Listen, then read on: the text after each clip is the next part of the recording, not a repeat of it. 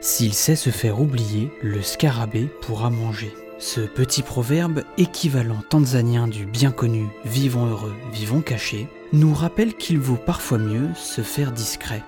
N'est-il pas adapté pour parler d'un scarabée devenu d'un coup soudain l'ennemi public numéro 1 Bienvenue dans le podcast du réseau Fredon France, l'émission qui met en avant les organismes les plus embêtants. Fredonnons. Une salade qui pousse, je trouve ça merveilleux. Fredonnons la nature. Il y a partout les pucerons. Enfin, j'ai des horreurs. Un podcast Fredon France. Dans cet épisode, nous allons parler du scarabée japonais, insecte ravageur dont on craint la venue prochaine en France. Pour cela, nous sommes accompagnés de Marie Lefebvre. Marie Lefebvre, donc moi je suis euh, directrice technique adjointe de Fredon Grand Est et euh, responsable du pôle d'inspection en santé des végétaux. Je suis ingénieur agronome de formation spécialisé en protection des cultures.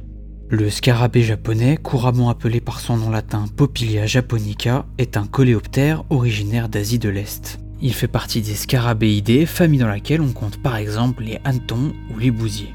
Il mesure 1 cm de long, 6 mm de large à peu près. Et en fait, il a des couleurs très très caractéristiques parce qu'il est, il a l'abdomen, le thorax et la tête qui sont plutôt vert métallique et avec les élytres, donc les ailes, qui sont plutôt brun cuivré. Ce qui distingue de tous les autres espèces assez proches, c'est qu'il a des touffes de soie blanche euh, sur tout le pourtour de son abdomen. Ce qui est un peu spécial avec cet épisode, c'est que l'on parle d'une espèce qui n'est, dans l'état des connaissances actuelles, pas encore installée en France. En termes de répartition géographique, en fait, Popilia est présent aujourd'hui aux États-Unis, au Japon, vraiment dans toute la partie également euh, plutôt extrême-orient. Et là, là-bas, il est présent, ils vivent avec. Nous, en Europe, il a été signalé pour la première fois en 2014 en Italie. Aujourd'hui, il est présent en Italie, dans la zone du Piémont. Et il a été détecté en Suisse depuis peu, et notamment près de Bâle, qui est du coup à la frontière alsacienne. S'il n'est pas encore en France, il paraît difficile de s'imaginer qu'il ne s'y implante pas au cours des prochaines années. Dans un rapport d'expertise que vous pourrez retrouver dans les sources de l'épisode, l'ANSES estime comme hautes les probabilités d'entrée et d'établissement de l'espèce sur le territoire. En plus d'une capacité de vol élevée pouvant faire avancer les colonies d'une dizaine de kilomètres par an, le scarabée japonais est un insecte dit autostoppeur, ce qui veut dire qu'il a une forte capacité de dissémination en raison des activités humaines. Si la répartition de ces populations fait l'objet d'une telle surveillance, c'est parce que cette espèce constitue une véritable menace pour le patrimoine végétal.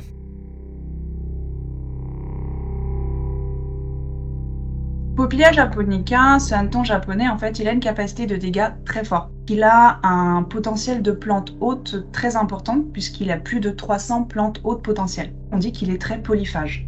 Les larves, elles, vont provoquer des dégâts qu'on va pouvoir voir en sortie d'hiver. Donc elles vont ronger les, racines, principalement de graminées, de gazons, de légumes. Toutes les plantes infestées vont se décolorer. Elles vont flétrir. Par exemple, sur du gazon, on va observer des touffes d'herbe qui vont jaunir de manière euh, très forte jusqu'à un dépérissement total potentiel des plantes. L'adulte, lui, qui est plus facile à observer en termes de symptômes parce que les symptômes sont très caractéristiques, vont consommer le limbe des feuilles jusqu'à ne laisser qu'un squelette. Donc au final, nous, quand on va surveiller, on va observer des feuilles qui vont être mangées, qui ne ressemblent plus qu'à des feuilles en dentelle et qui vont bah, forcément flétrir et puis tomber ou rester sur le, sur le rameau. Mais du coup, ça va provoquer à terme une perte de production, voire la mort des plantes. La grande diversité des végétaux qui l'attaquent ainsi que la teneur des dégâts qu'il provoque sur eux font du scarabée japonais un enjeu majeur. Elle a un impact potentiellement très fort dans la production agricole, et c'est pour ça que Popilia japonica est classé au niveau européen en organisme quarantaine prioritaire.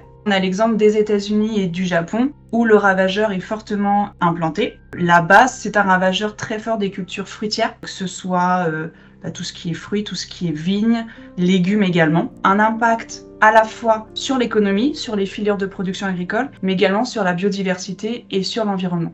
Cet impact sur le patrimoine végétal est en fait directement lié au cycle de vie de l'espèce.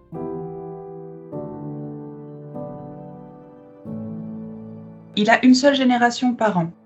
La larve va plutôt vivre dans les 10 premiers centimètres du sol, principalement dans des sols en prairie, dans des sols à graminées ou euh, plutôt légumes en fait. Les larves, en sortie d'hiver, vont sortir de diapose et donc du coup vont commencer à reprendre un petit peu leur cycle biologique et puis vont se transformer en adultes qui vont sortir eux en fin de printemps, début de l'été. Ensuite, l'adulte, lui, va faire son cycle tout l'été. La femelle va pondre à nouveau dans le sol. Et puis, on aura de nouveau des larves à l'automne. Elles vont rentrer ensuite en phase hivernale en diapause jusqu'à la sortie d'hiver prochain. Donc en fait, nous, on va surveiller Popilia japonica dès la sortie du printemps, où là, les adultes vont commencer à émerger et on va pouvoir commencer à voir les premiers symptômes de présence sur des feuilles. Le classement du scarabée japonais au sein des organismes de quarantaine prioritaires rend obligatoire la lutte contre l'espèce. Mais alors quels sont les moyens actuellement mis en place pour se préparer à l'arrivée de l'espèce sur notre territoire? En termes de moyens de lutte, aujourd'hui en France, Populia est absent du territoire. La façon dont on va lutter contre son implantation va être la surveillance pour prévenir en fait son arrivée et éradiquer dès qu'il arrive sur le territoire français. On surveille comment On va surveiller par des observations visuelles des cultures. Donc on a en fait toute une flotte entre guillemets de ce qu'on appelle des inspecteurs en santé des végétaux qui vont euh, surveiller par des observations visuelles des plantes en parcelles. Donc ça peut être aussi bien en arboriculture, viticulture, en grande culture, mais aussi en environnement dans les parcs et jardins. Et on va vérifier en fait l'absence de ces symptômes de feuilles en dentelle qui pourraient euh, émettre une suspicion de présence. En plus de cette surveillance visuelle là, on va avoir du piégeage. On a tout un, tout un réseau de pièges à phéromones attractif. Et du coup, on va retrouver, on, va réussir à piéger, détecter une primo-arrivée de l'insecte sur le territoire. Comme l'a dit Marie, les pièges à scarabées japonais sont associés à un mélange attractif de phéromones sexuels et d'un ensemble de composés mimant des odeurs de fleurs. Ce savant mélange attire ainsi l'insecte dans un piège duquel il ne pourra pas sortir. Si l'invasion de l'espèce en Europe est assez récente, puisqu'il a été détecté pour la première fois en Italie en 2014, cela fait un bout de temps qu'il est arrivé aux États-Unis. En effet, il a été signalé pour la première fois dans le New Jersey en 1916. La mise au point des pièges attractifs a ainsi commencé dès la première moitié du XXe siècle, et on cherche à optimiser sa composition depuis lors. Puisqu'il est tout bonnement impossible de quadriller l'ensemble du territoire français, sa stratégie se limite à certaines zones. Les pièges vont être disposés selon une analyse de risque en fonction des cultures présentes et du potentiel un petit peu d'attractivité, mais aussi des premières détections. Par exemple, on a parlé du cas de Bâle où un, un a été détecté en Suisse. Donc forcément, il va y avoir des pièges qui, vont être mis à proximité de ce point de primo-détection pour voir s'il s'étend, si du coup il continue à envahir et s'il peut arriver en France euh, par cette porte d'entrée-là. Euh, cette surveillance et ce piégeage aujourd'hui, il est pris en charge par euh, le ministère de l'Agriculture et donc par la DRAFSRAL est réalisé par les agents de, de la DRAFSRAL, mais aussi par les fredons.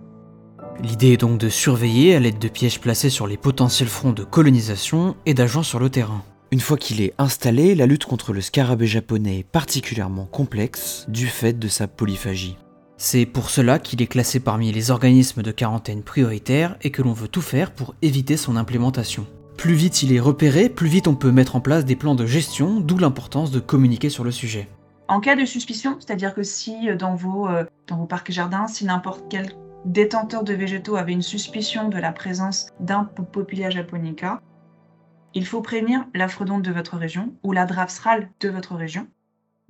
La surveillance, c'est le moyen de lutte aujourd'hui numéro un. Elle est primordiale pour éviter son installation et euh, maintenir son niveau de population sur le territoire en capacité d'être éradiqué. Il est temps de conclure cet épisode. Le scarabée japonais Popilia japonica est un coléoptère originaire d'Asie de l'Est qui s'est récemment implanté en Europe. On le reconnaît par le vert métallique de sa tête et de son corps, le brun cuivre de ses ailes et surtout par les touffes de soie blanche qu'il présente sur ses côtés. S'il n'a pas encore été détecté en France, il y a de fortes chances qu'il arrive et s'installe dans un futur proche en raison de sa grande capacité de dissémination. Il possède un large spectre de plantes hautes, ce qui en fait une problématique agricole et environnementale. Il s'agit d'un véritable ravageur, susceptible de provoquer des dégâts majeurs et dont la gestion est très difficile une fois qu'il est durablement installé. C'est pour cela que le ministère chargé de l'agriculture, par le biais de ses drafts et du réseau Frodon France, finance une surveillance étroite des zones à risque.